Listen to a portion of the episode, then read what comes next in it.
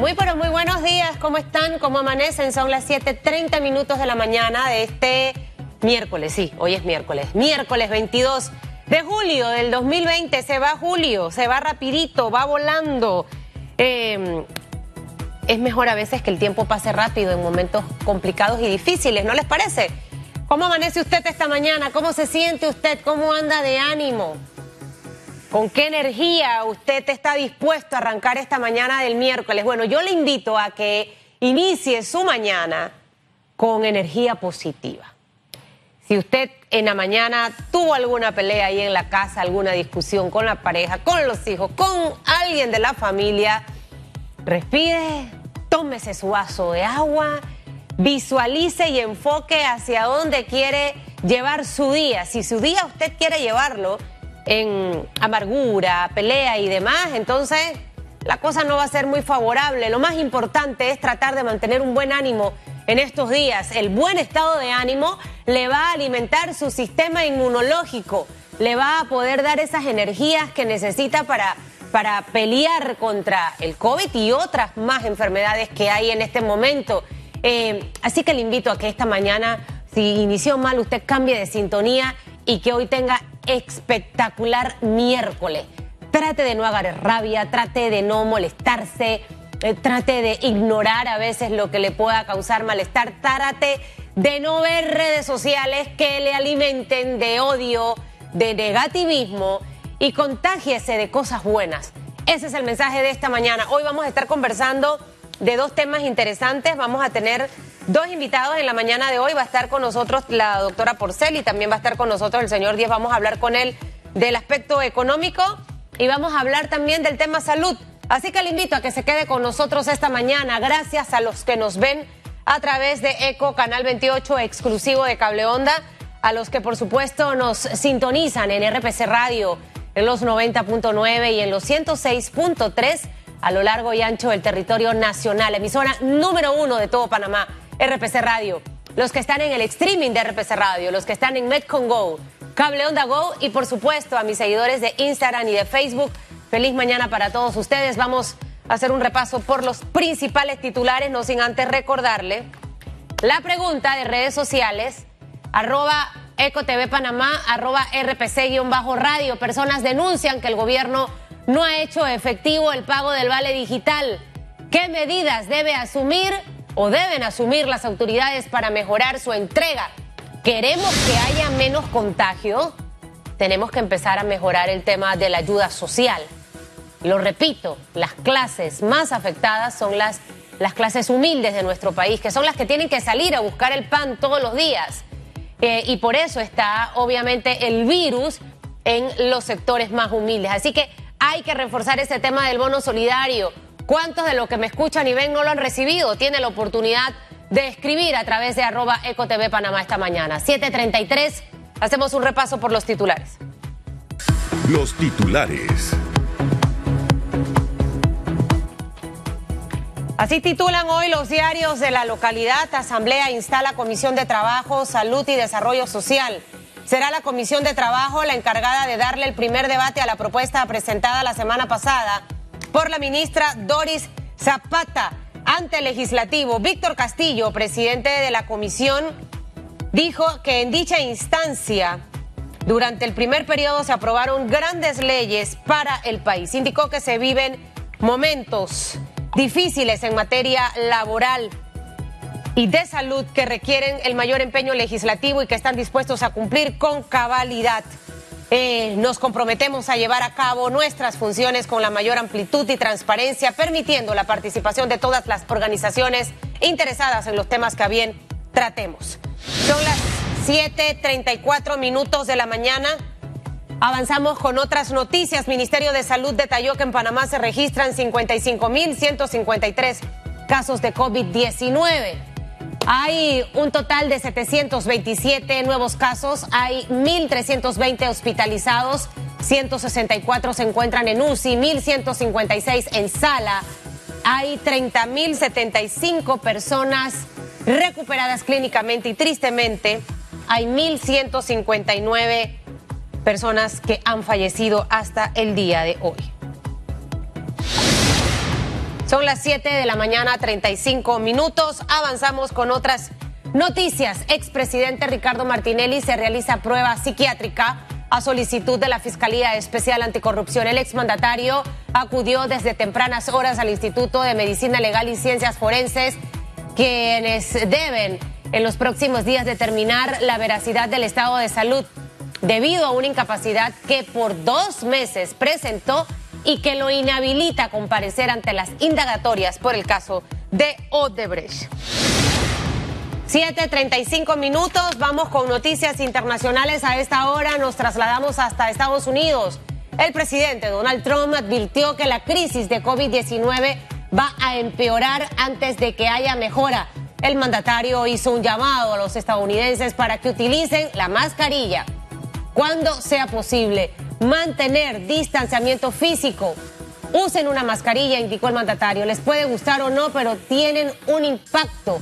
El mandatario aclaró que no tiene ningún problema con usar un tapaboca después de que durante varios meses fuera eh, sobre, su, sobre su porte ambivalente sobre su porte. Trump prometió que pronto habrá una vacuna para este virus que fue detectado por primera vez en China en diciembre del 2019. Estados Unidos, el país del mundo con más muertos, con unos 141 mil casos, sufre un aumento en los contagios en estados del sur y el oeste de este país.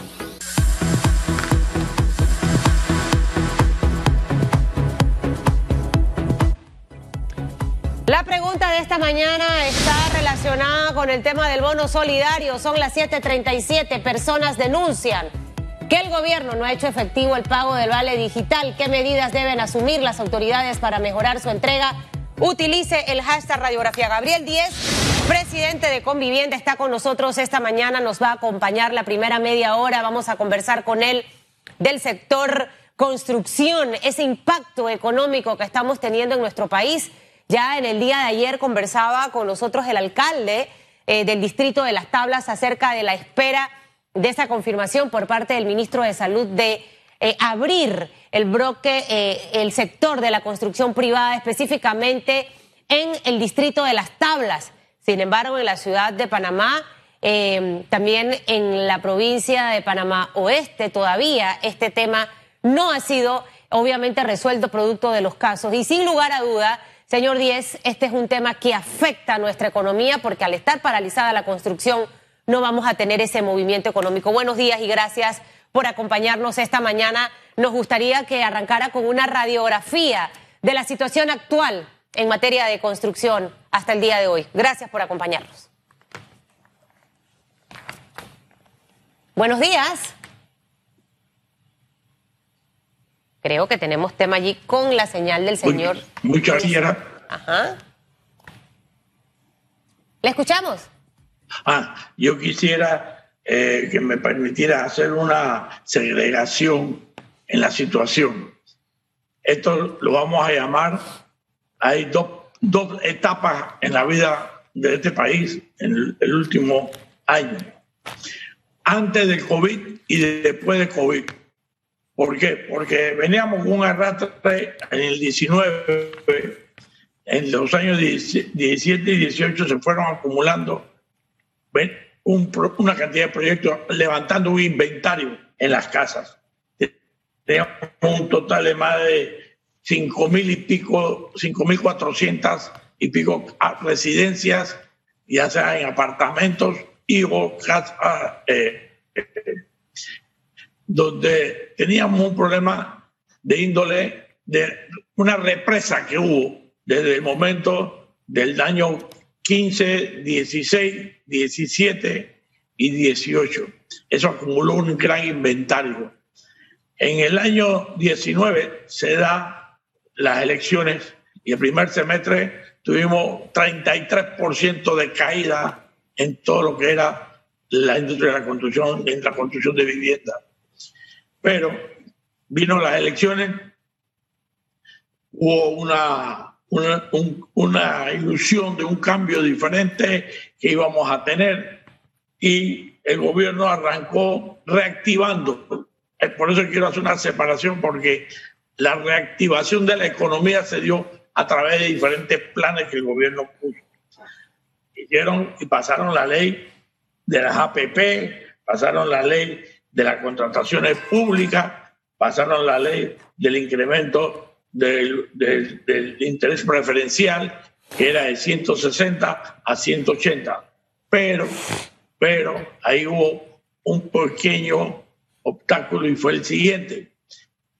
Se consideró de diciembre del 19 para adelante. que resultó? Que había un inventario mucho mayor atrás y tú no puedes promover construcciones nuevas si tienes vías sin vender.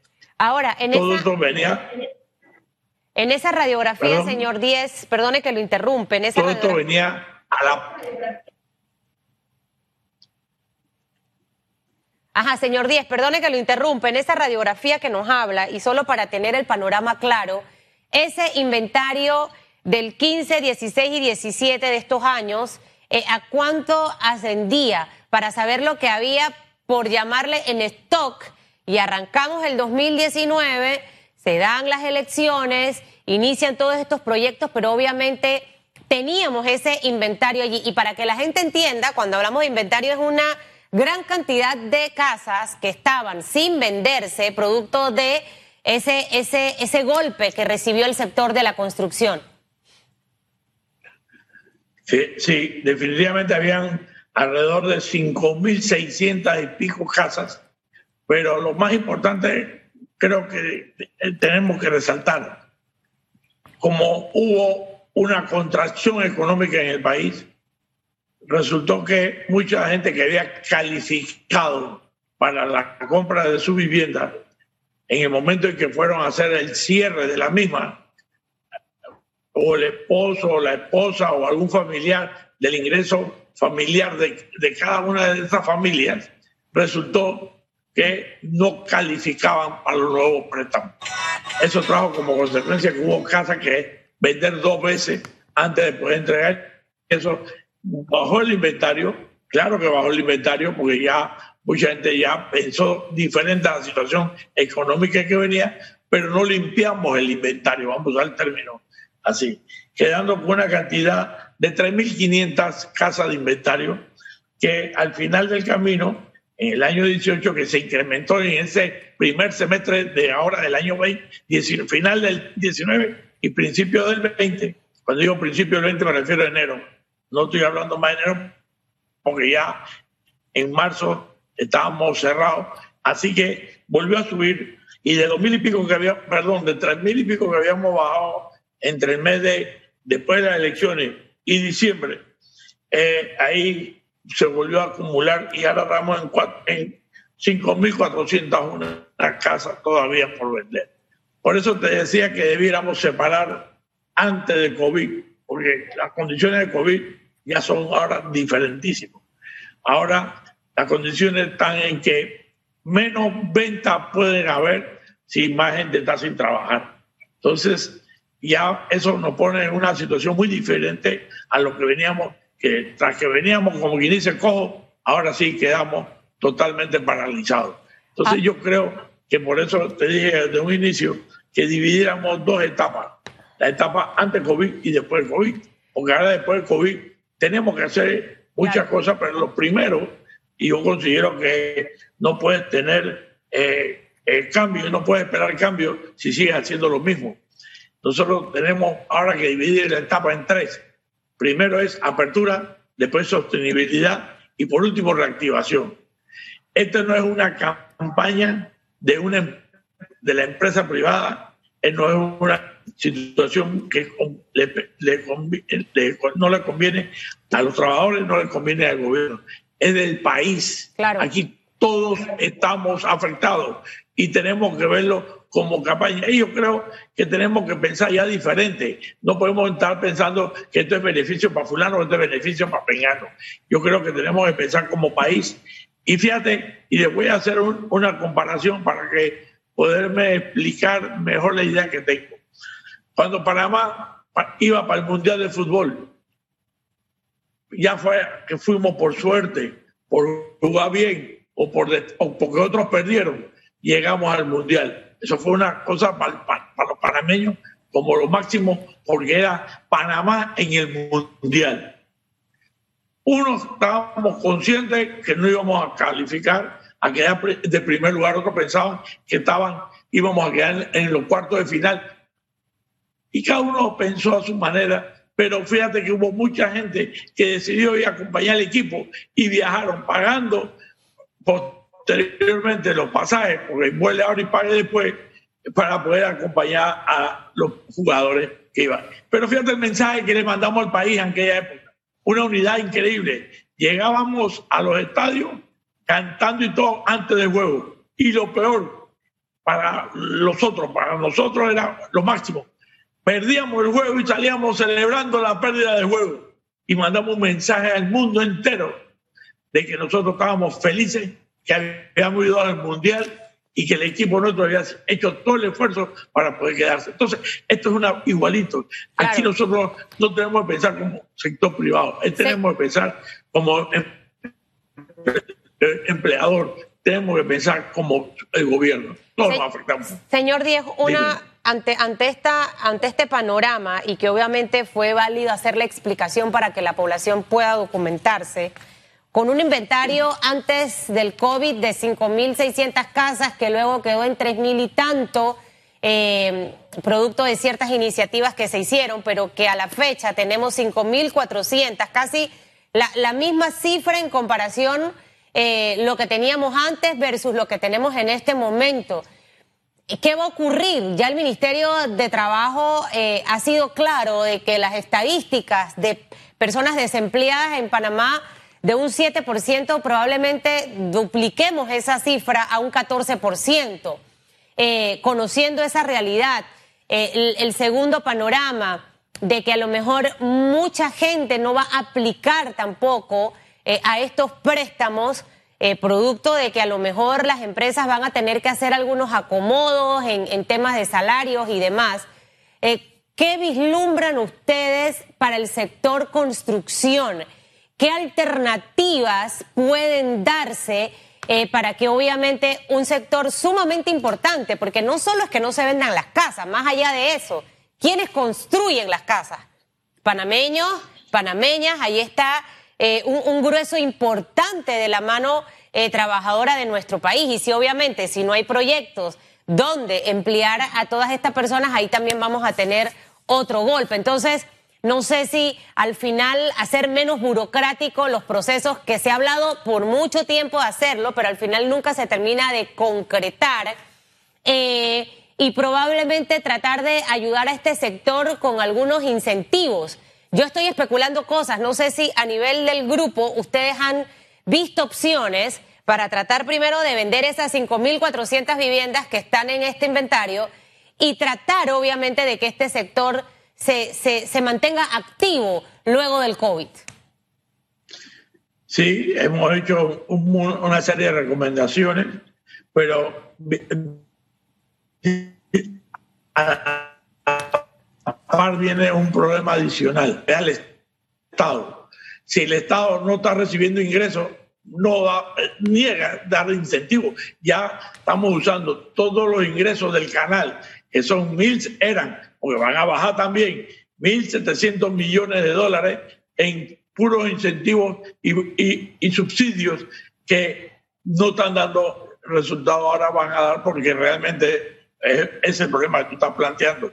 Pero lo peor no es eso, lo peor es que ahora que estamos en esta situación de COVID, se está dando muchas, mucho lo que se llama la economía informal. Está creciendo la economía informal. ¿Qué trae como consecuencia esa economía formal? Primero, por necesidad, la gente sale a ver cómo gana algo para el sustento de su familia. Pero a la par viene, no paga seguro social, va a haber crisis de inseguro social mayor a la que está teniendo ahora con todo lo que es atendiendo a todos los enfermos de COVID. Dos, el programa, como ya se dio de IBS, IBM, ya está con un problema muy grave. El gobierno no está recibiendo impuestos. Las ventas que se están realizando no están facturando ITBMS. entonces tú te vas a dar cuenta que este, este, esta, esta cadena se está cerrando cada eslabón. Y si nosotros no rompemos ese cierre generando trabajo con todo estos eh, pago de salario, de impuestos y a su vez de seguro social, podamos mover la economía. Entonces sí hemos hecho recomendaciones, hemos dado ideas, pero tenemos que resolver el problema principal. Y es que hemos tenido en este país muchas pandemias, H1N1. Es más, te dejo una inquietud. En el 17, ¿tienes idea de cuántas personas murieron por problemas eh, eh, respiratorios? Por el H1N1, más de 3.700 personas. Entonces, mira tú la situación que se da, y eso fue en el 17.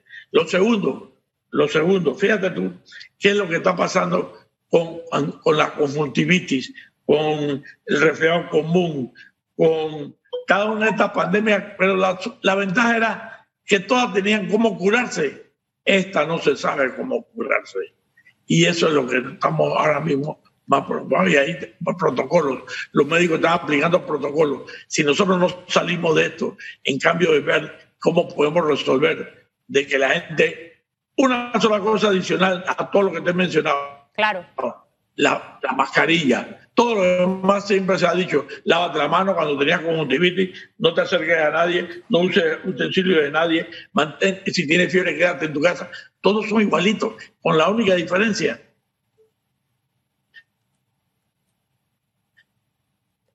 Ahí tenemos problemas de señal con el señor Díez.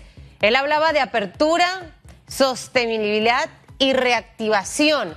Eh, y básicamente para poder que el sector de la construcción pueda volverse a activar, el Estado necesita de esos ingresos para poder implementar los incentivos. Eh, ese inventario de 5.400 viviendas que en este momento están sin venderse. Hay que buscarles una opción, una alternativa para que al final... Bueno, ya salió una, resolución aumentando lo que es el asunto de los bonos solidarios de 60 mil a 70 mil. Ese proyecto a nivel nacional. Acaba de salir esa resolución hace escasamente dos semanas del MIBIOT y eso va a resolver un problema de ese nivel de casa de hasta 70 mil dólares. Háblanos un poquito de eso, señor Díez, háblanos un poquito de, que nos hable un poquitito de esta resolución, esto qué, qué va a ofrecer, eh, esto qué va a permitir, viviendas hasta 70 mil para entender. Había una, una resolución que te marcaba que las casas de 0 a 60 mil recibían los que iban a comprarla un bono de 10 mil dólares en la compra de su casa. Esa era para los trabajos que se aplicaban para bajar los costos de todo lo que eran las infraestructura, que fue la intención inicial. Ese bono a las casas de 10 mil dólares se mantenían entre 60 mil, de 0 a 60 mil. Ahora salió una resolución que subió el tope de 60 a 70 mil. Eso se debe a dos razones. Primero, que va a incentivar a todo aquel que vaya a comprar una casa, el, Estado va, a poner 10 mil dólares por esa persona para que tenga esa casa. Dos, es a nivel nacional. Tres, en vista de que los costos. No, En vista de que los. Me está saliendo una, un anuncio que la conexión de internet está inestable. Así que si hablaste, no te escuché. Sí, tenemos ahí temitas con la señal. Eh, creo que interesante el haber escuchado que salió esta resolución, eh, que fue una iniciativa, de hecho, de, de las primeras gestiones del gobierno no, no, eso fue ahora. Eso fue ahora en, plena en COVID. O sea, esta, esta, es aparte de la que se dio inicialmente, con la, del interés preferencial con las viviendas hasta cierto monto. Esa es otra. Es que, es que por eso te digo, de 0 a 60 mil teníamos el bono solidario. Ese fue incrementado hace dos semanas, hace una semana, la semana pasada, pues, se incrementó de, 70, de 60 a 70 mil. Pero el otro es el bono hasta 180 mil, que lo hizo este gobierno en, los primeros seis meses de. Se mantiene el de 180 y se mantiene también el de 70. Son dos cosas diferentes. ¿Se mantienen ambos, señor 10? Sí, se mantienen los dos. Se mantienen los dos. Se mantienen los dos. Yo creo que va a ser va a ser interesante después eh, cuando hay, eh, tengamos mejor eh, señal de, de, internet el poder profundizar un poco sobre este bono solidario también que se va a aplicar para las viviendas y sin lugar a duda estar muy pendiente de, de, este proceso apertura. ¿Cuándo? ¿En qué momento? ¿Cómo vamos a hacer esta apertura sostenible? el tema de los financiamientos va a ser sumamente importante para que esa apertura pueda sostenerse para los micro, pequeños y medianos empresarios. Y por supuesto, entonces, como usted bien dice, el tema de reactivar nuestra economía. Señor Díaz, le mandamos un abrazo en la distancia. Gracias por haber estado con nosotros. Bueno, el señor Díaz estuvo conversando con nosotros esta mañana, creo que interesante. Eh, esa radiografía que nos hizo inicialmente de 5.600 casas que estaban en stock y que producto del COVID, eh, luego allí se vendieron unas 2.000, pero ahorita estamos en 5.400. Eh, ¿Cómo se va a inyectar al sector de la construcción? Ese es el gran reto que hemos tenido esta mañana. Así que muchísimas gracias a nuestro invitado Gabriel Díez, presidente de Convivienda por habernos acompañado. Usted puede participar de la pregunta que está en redes sociales con el bono solidario. Hay gente que no ha cobrado, hay gente que no aparece. Eh, y obviamente, ¿qué ocurre con quien no reciba esto? La pregunta está colgada, señor director. A través de arroba ecotv panamá, arroba rpc-radio, personas denuncian que el gobierno no ha hecho efectivo el pago del vale digital. ¿Qué medidas deben asumir las autoridades para mejorar su entrega? Mire, si usted no ha cobrado el bono, usted también puede esta mañana hacer llegar sus comentarios. Son las 7:57, regresamos en breve y vamos a tener a la doctora Nadia Porcel, va a estar conversando con nosotros situación COVID. Eh, compra de medicinas, medicamentos, lo habló el doctor San Llorens con nosotros el día lunes. Eh, esto es posible, vienen o no vienen y vacunas. En breve, no se vaya.